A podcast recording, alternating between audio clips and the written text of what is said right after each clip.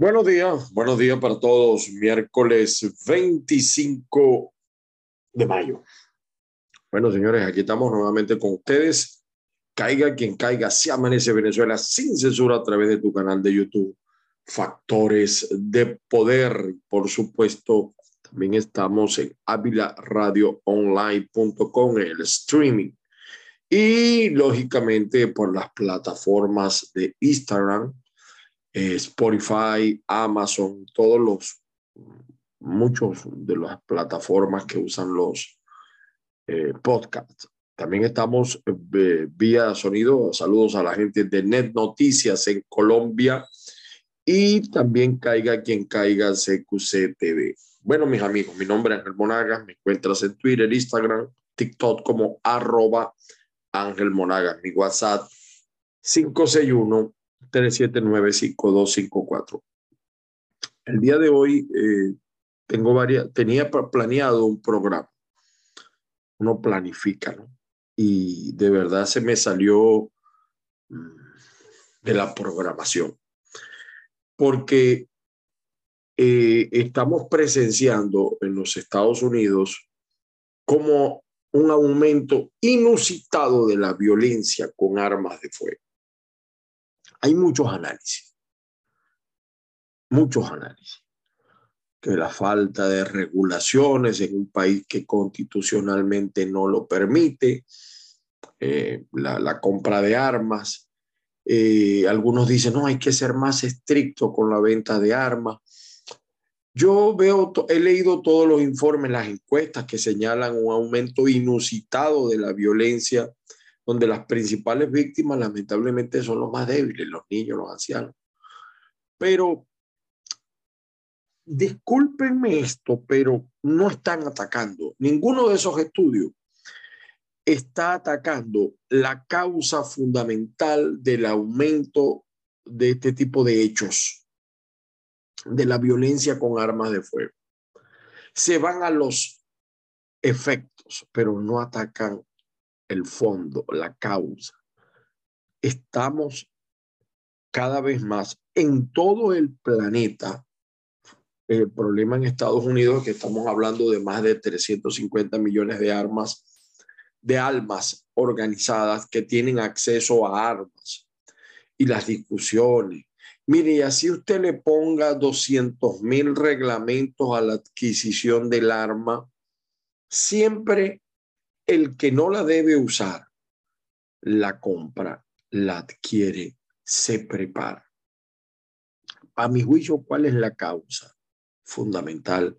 Y no he, he encontrado mm, algunos estudios que se acercan.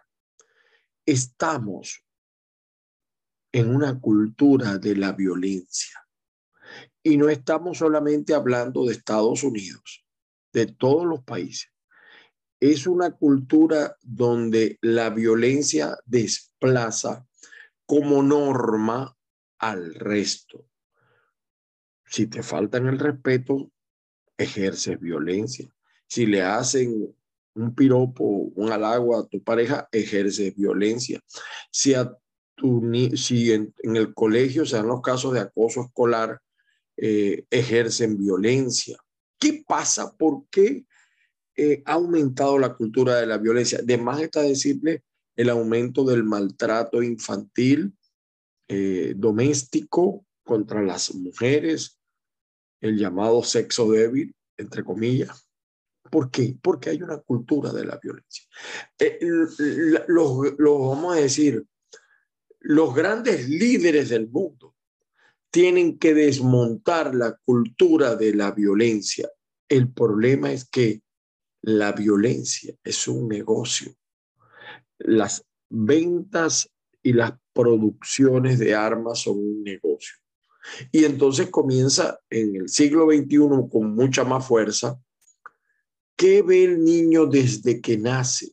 El jueguito de video en el celular, en, el, en la computadora, laptop, tabla, lo que usted tenga, la violencia, los juegos de violencia.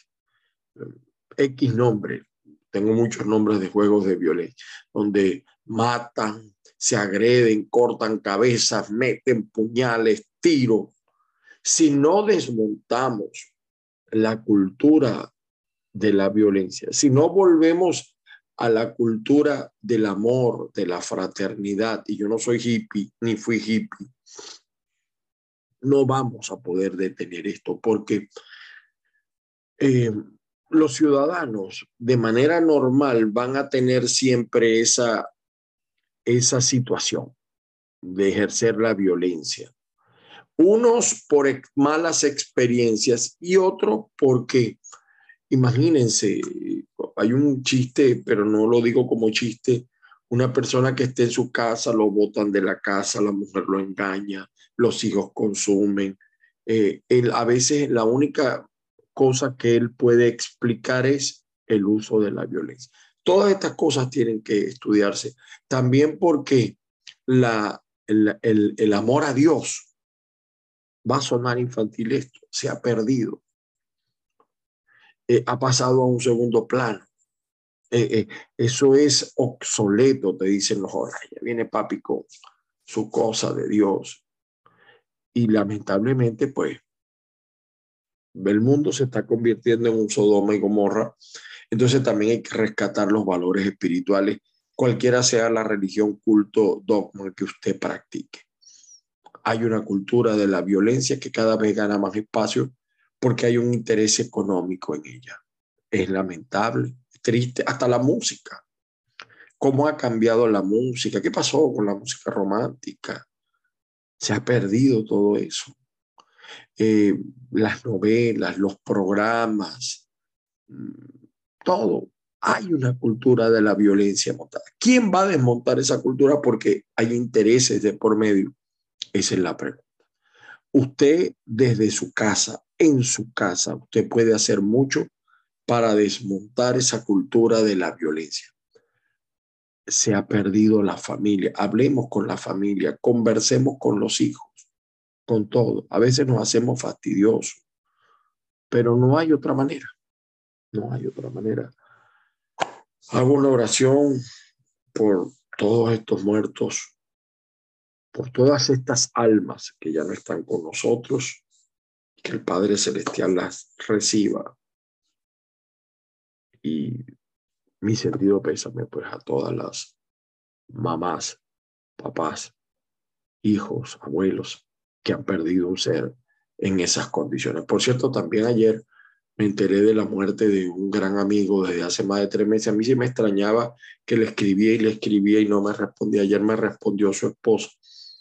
Me refiero a mi exalumno José Salmán. El Señor lo reciba también, el Padre Celestial. Y lamentable murió de COVID en febrero. Yo no me enteré sino hasta ayer y así como él han muerto muchos que quizás uno tampoco sabe. Eh, a todos ellos, eh, mi sentido pésame, pero como siempre suelo decir, las palabras sobran y no basta. Vamos a partir pantalla para ver algunas de las noticias más importantes.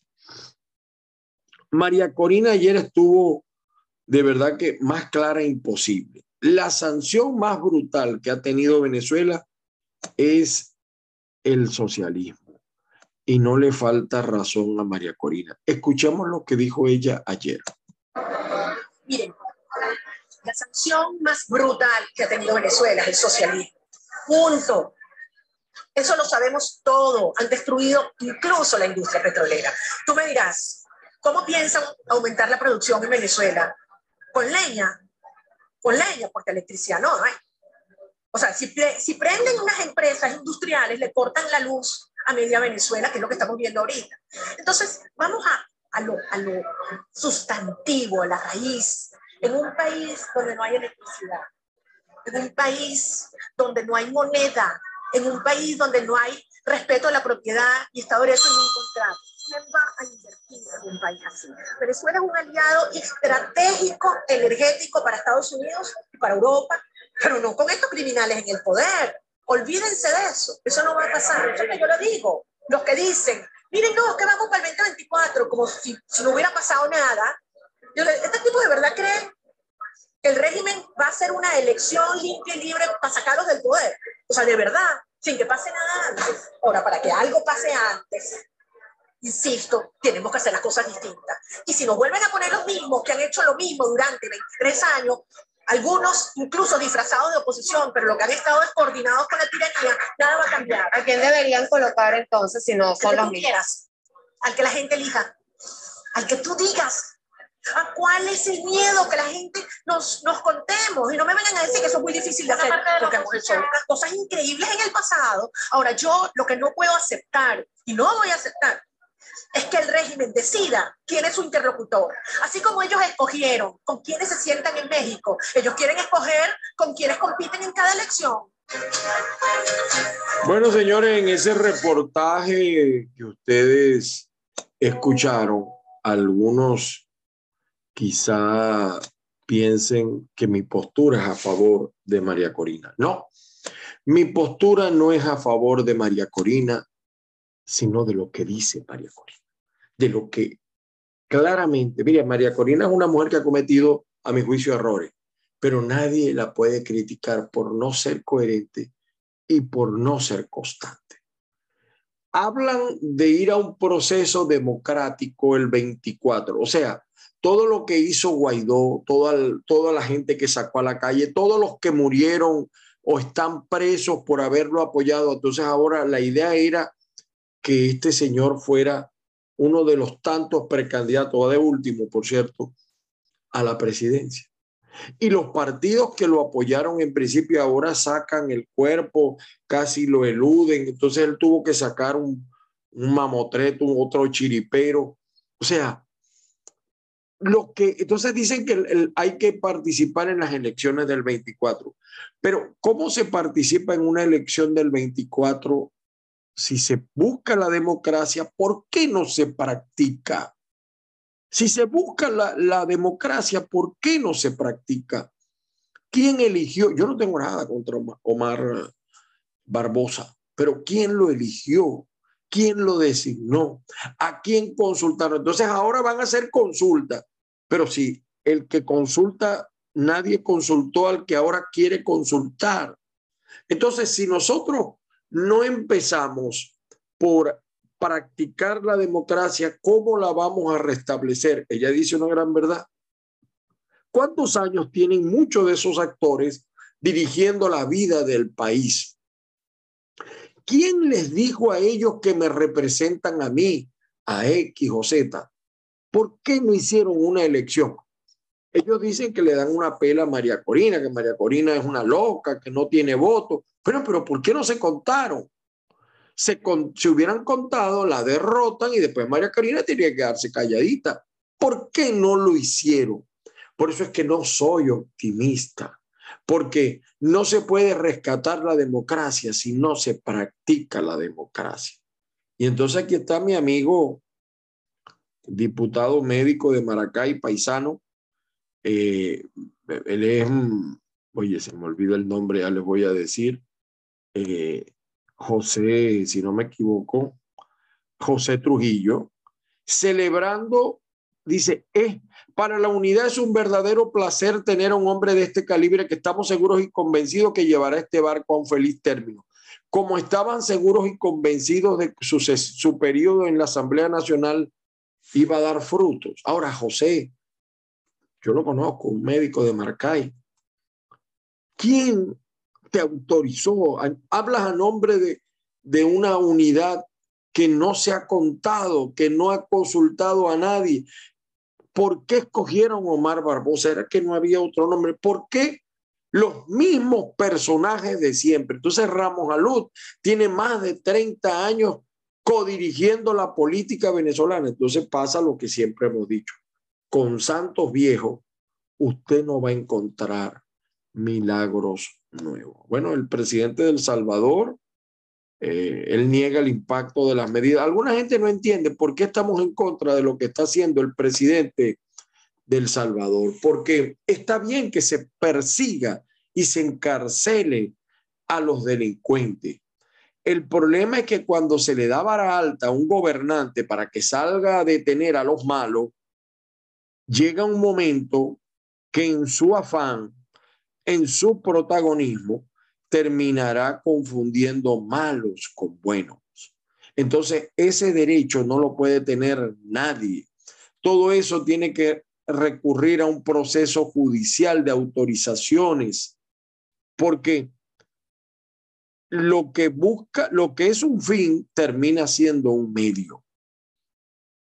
O los medios se convierten en fines.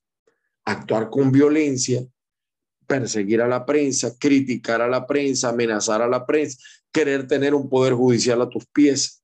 Bueno, Vamos con los titulares de la prensa impresa, el diario El Nacional. Eh, las ONG siguen sometidas a un cerco progresivo para limitar su trabajo. Se criminaliza la defensa de los derechos, porque es que en Venezuela también hay otro problema. Ustedes vieron una periodista que interrogó a María Corina. El problema es que en Venezuela criticamos al chavismo con toda razón, porque no es un régimen democrático no, nosotros no podemos decir que Maduro es una figura democrática o que usted, señor Diosdado, es una figura democrática. No. El problema es que entonces los algunos partidos opositores crean medios, canales para que sea su verdad la que prevalezca.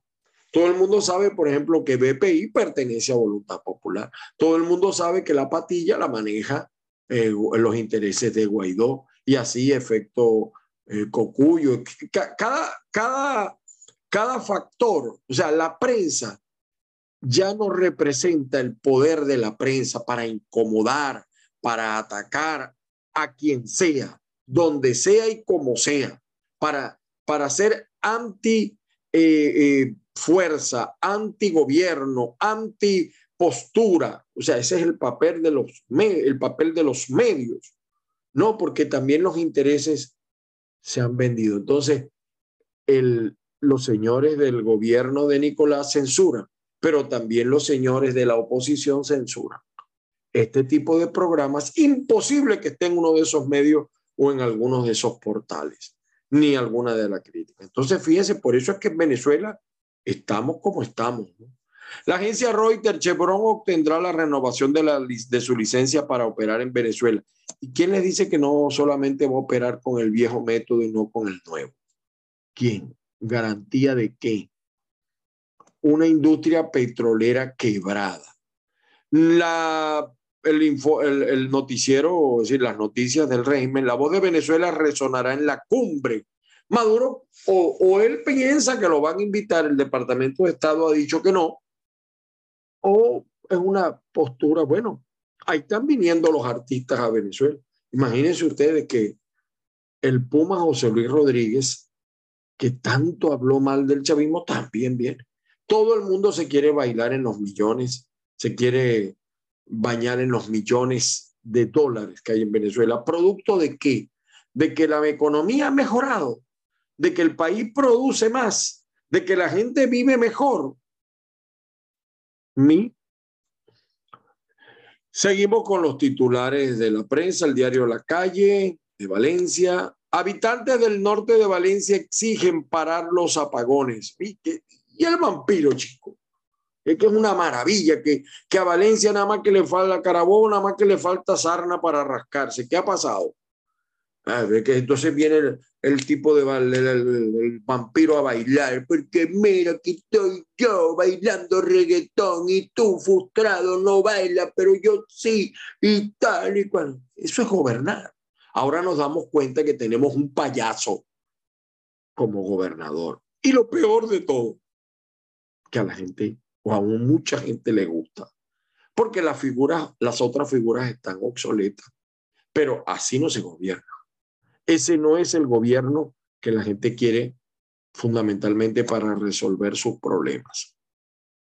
El periodiquito de Maracay dice, empresarios respaldan límites a importados. Bueno, ¿y qué van a hacer? Porque Venezuela no produce nada.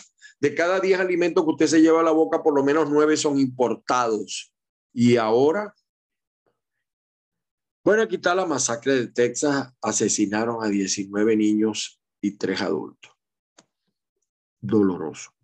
El diario Meridiano eh, dice Gleiber desatado, dice Gleiber Torres, eh, los Yankees. Creo que juegan el, si no me equivoco, el viernes. Creo que juegan acá por cerca en Tampa, ¿no? Por cierto.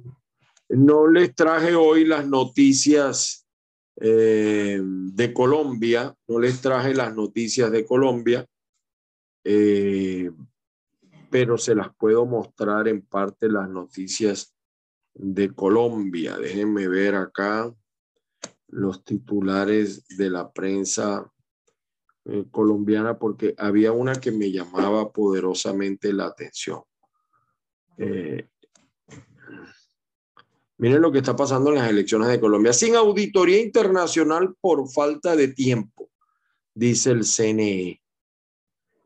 Y este hombre, Rodolfo Hernández, está cogiendo mucho centimetraje a última hora. Las elecciones son el domingo.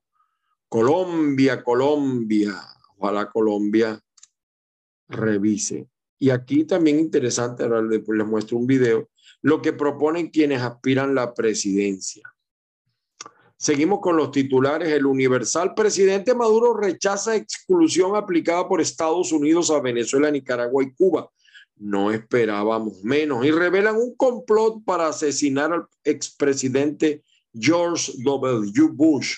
Eso fue la gente de Al Qaeda, que si no me equivoco. El diario tal cual, falta de credibilidad y confianza amenazan éxito político del viraje económico de Maduro. No hay viraje económico, señores. En un país donde solo manda la voluntad, se impone la voluntad de un personaje, no hay viraje económico. Si no hay respeto elemental a la propiedad, a los derechos humanos, a la libertad de opinar, no puede haber viraje económico.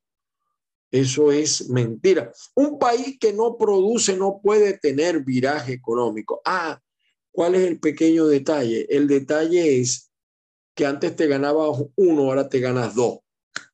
Pero no hay gasolina, no hay electricidad, no hay agua, sobra la inseguridad. Hay viraje económico.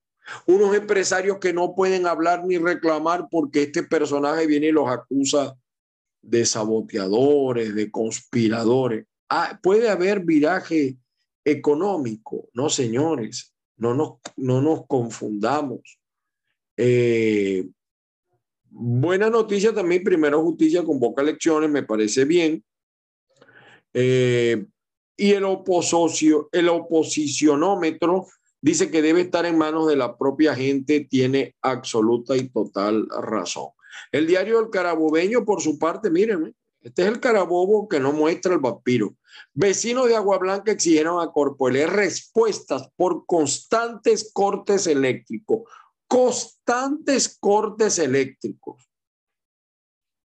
Eh, ¿Me escuchó? ¿Me escuchó? Bueno. El diario La Prensa de Lara, mire usted cómo está Lara.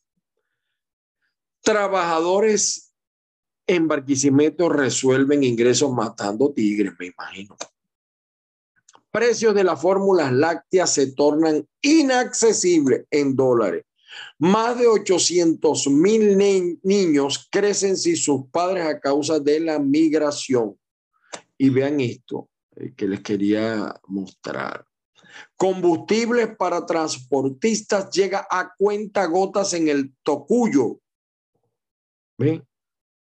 Aumentan los colegios privados, pero por aquí había otra cosa que les iba a mostrar eh, el costo, bueno, no creo que me confundí de medio. Vamos a seguir. Eh, monitoreamos, aumenta 21 el número de fallecidos en el tiroteo de la escuela de Texas. Estábamos hablando de la cultura de la violencia. El espectador de Caracas, candidatos presidenciales en Colombia debaten restablecer relaciones con Venezuela. A mí me parece que así tengamos un gobierno no democrático, eso no debe interrumpirse. Es un error es una, eh, por eso es que quizás las sanciones no han sabido ser instrumentalizadas. Eh, y el, este payaso general debe estar Bolívar revolcándose en tu tumba. En un país serio, en un gobierno serio, este tipo no hubiera pasado de ser cadete, no se hubiera graduado. Padrino López en Venezuela se ha librado una segunda batalla de Pichincha. Se pasó. Sectores del área metropolitana reportan fallas en el servicio eléctrico. En Caracas, la electricidad también se va. O sea, los ricos también lloran. Canasta está, en la verdad de Vargas. La canasta alimentaria familiar superó los 480 dólares en, en abril. Ha habido mejoría económica. ¿Qué familia tiene en Venezuela o cuántas familias tienen en Venezuela 480 dólares para comprar? Una familia pequeña. Si es grande, ni me imagino. Háganse esa pregunta. Por su parte, el periódico de Monagas eh, dice acá, anuncian, eh, me llamó la atención, esta anuncian Armando Ramos como nuevo director de la UBB Monagas y creen que con eso van a resolver el problema de la Universidad Bolivariana. Y también en el estado Monagas, el pan y circo. Eh, hacemos un ya, los profesores de la Universidad de Oriente, como todas las universidades nacionales, están pasando el hambre hereje hacemos un llamado al gobernador Luna para que nos ayude. Bueno, descuartizaron a hombre en los tapiales, parroquia Las Cocuizas, todo en el estado Monagas. Por su parte, el reporte confidencial resalta las palabras de María Corina y dice 29 Espartas, sí queremos medirnos, pero como en el 2017. Ah, porque entonces la gente del G4, el CNE no sirve, el CNE chavista, el CNE tal, pero entonces quieren que el CNE dirija los procesos internos y aceptan al CNE como está para las elecciones presidenciales. Raro, ¿no? También señala el reporte confidencial, Fede Cámaras, interés de Europa en Nueva Esparta es un aliento y compromiso hasta que vea la realidad, un estado sin agua, sin electricidad, inseguridad para que ustedes vean. Eh, bueno, seguimos acá con las notas. Eh, correo del Caroní. Docentes de la universidad eh, levantan paro, pero exigen al Consejo Universitario proteger beneficios laborales amenazados. CICLA asegura que el aparato económico y jurídico del país está preparado para la inversión extranjera. ¿Cómo? María Corina decía algo en su intervención válido. Si la industria en Venezuela renace, más, de la, más grave se pone el problema eléctrico. Esa es la verdad. Pero en medio de esta tragedia que tiene el Estado Bolívar, mire, este estas son las burbujitas. 105 jugadores compitieron en el torneo de reapertura del Caronoco Golf Club. ¿Saben cuánto vale un palo, un palo de golf? Hace años, hace años yo de payaso, hace años, hace muchos años, quise jugar golf y el palo de golf me costaba usado 470 dólares. No quiero hablar ahorita. Entonces, estos dicen que se puede restablecer la actividad económica, pero mire, mercados municipales de Caroní evidencian la falta de un plan integral en el manejo de la basura, además de que allí mandan la mafia, la mafia del, del oro. El diario La Nación tiene varias noticias interesantes. Una única vía de la Panamericana está obstruida por un derrumbe, pero se puede mejorar la economía. Chevron se prepara a retomar, para retomar sus operaciones en Venezuela. La realidad en las carreteras venezolanas prevalecen los autos viejos que se descomponen por doquier. Cualquier parecido con la Cuba castrista es pura consecuencia, pura coincidencia, perdón. Bueno, eh, joven se quita la vida en San Antonio del Táchira. También es increíble la cantidad de suicidios que se están dando. Grave, grave. Y aquí dice el señor eh, esto lo dice en otro portal. Él es eh, el, hombre de Data Analysis. Yo no invertiría ni un dólar. Esas empresas no son rentables. Luis Vicente León. Y entregadas a medias, menos. Menos. Por su parte, Crítica 24 en el Zulia. Fede Industria con el Zulia Productivo. Trabajadores de Coca-Cola no hacemos ni boicot ni daño a la nación. El alcalde Gustavo Fernández San Francisco corrige colapso de colectores de aguas servidas. Por cierto que vi una encuesta de los 12 mejores alcaldes del país y dentro de los cinco primeros estaba Gustavo Fernández, por cierto. Eh, también aparecía Manuel Rosales como el gobernador con mejor gestión de todos los gobernadores. En segundo lugar sale el Acaba, por cierto. Eh, bueno, eh, llegaron al Zulia ampollas de suero antiofídico y antiescorpiónico. O sea, si te pica una culebra o un alacrán, te fregaste porque hay muy poco. Y eso lo agarra la mafia.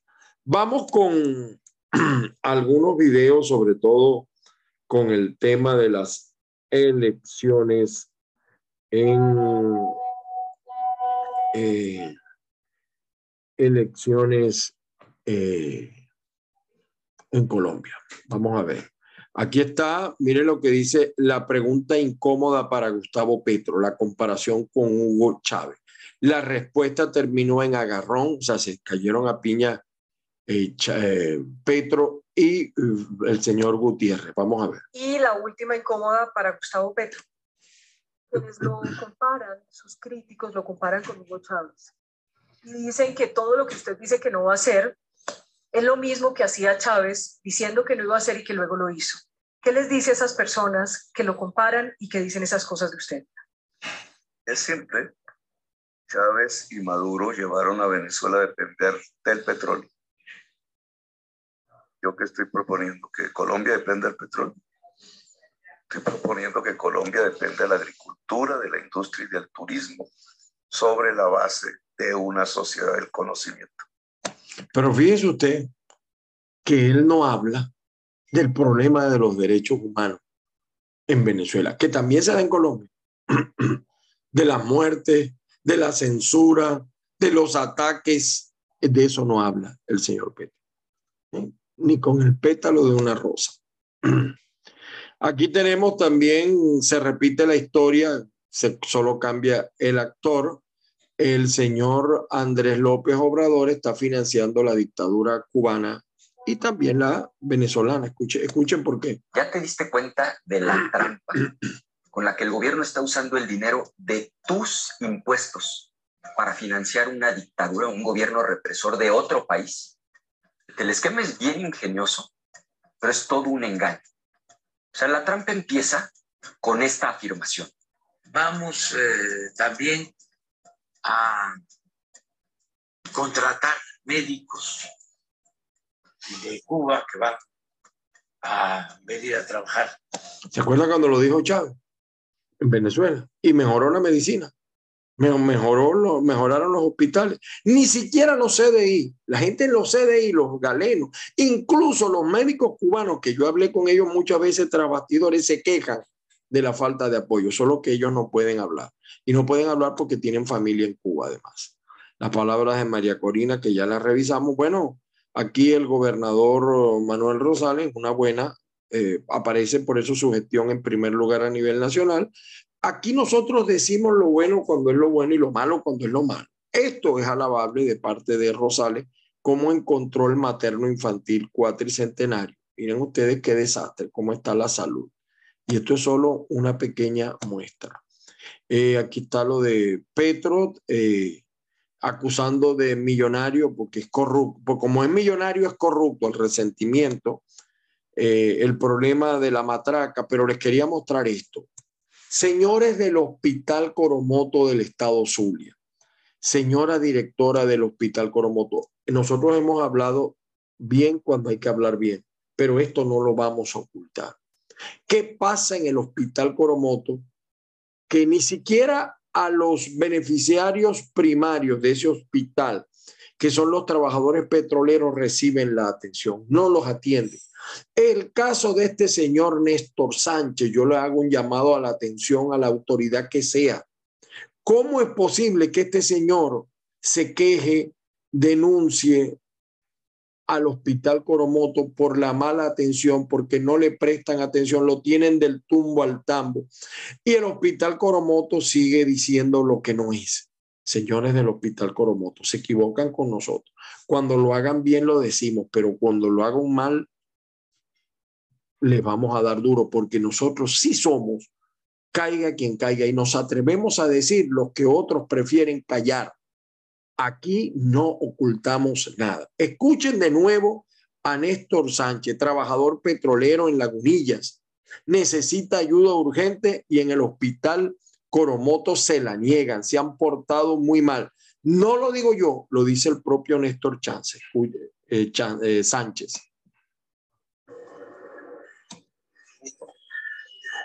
Buenas noches. Este, me dirijo por este medio. Soy trabajador petrolero. Mi nombre es Néstor Sánchez. Trabajo en área de las millas, transporte, puerta eh, gerencia de seis soy trabajador petrolero, como pueden ver. Este, me dirijo ya por este medio a aquellas personas competentes pues, que puedan ayudar, ya que estoy padeciendo de una enfermedad de una columna, de la columna. Como tal, tengo problemas de columna vertebral, fractura. Tengo este, compresión medular más de, este, derrame plural del pulmón derecho. Pues me cuesta para ya respirar. He ido al Coromoto, ya tengo un año y cinco meses en este proceso, pues la cual no me ha prestado el apoyo tanto como el Coromoto. ¿eh? Entonces, conchale, cada vez que voy ya tengo un mes, que ya tengo ya la cirugía pautada, y cada vez que voy siempre me sacan algo, que si se dañó la caja, el Coromoto, que con los del universitario la caja, que no la pueden prestar, que si este, no hay cama, que no hay UCI, pues me tienen en ese proceso, ya tengo ya más de un mes y pico en este proceso y no he conseguido respuesta. Incluso este, me enviaron a la dirección, a hablar con la directora, mandé a mi esposa porque yo no puedo subir ya que no camino. Entonces la envié allá y la directora lo único que le salió fue que tenía que hablar supuestamente con el subdirector. Pues y cuando fue, el director nunca estuvo ahí.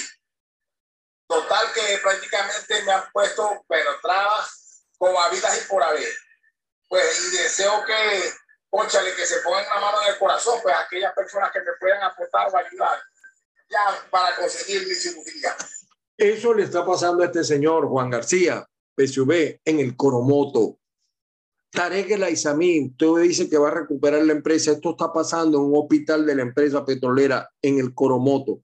Pero yo le voy a decir algo más que no quería decir porque me pidieron que no lo dijeran, pero yo ni callo, um, um, ni callo verdades ni digo mentiras.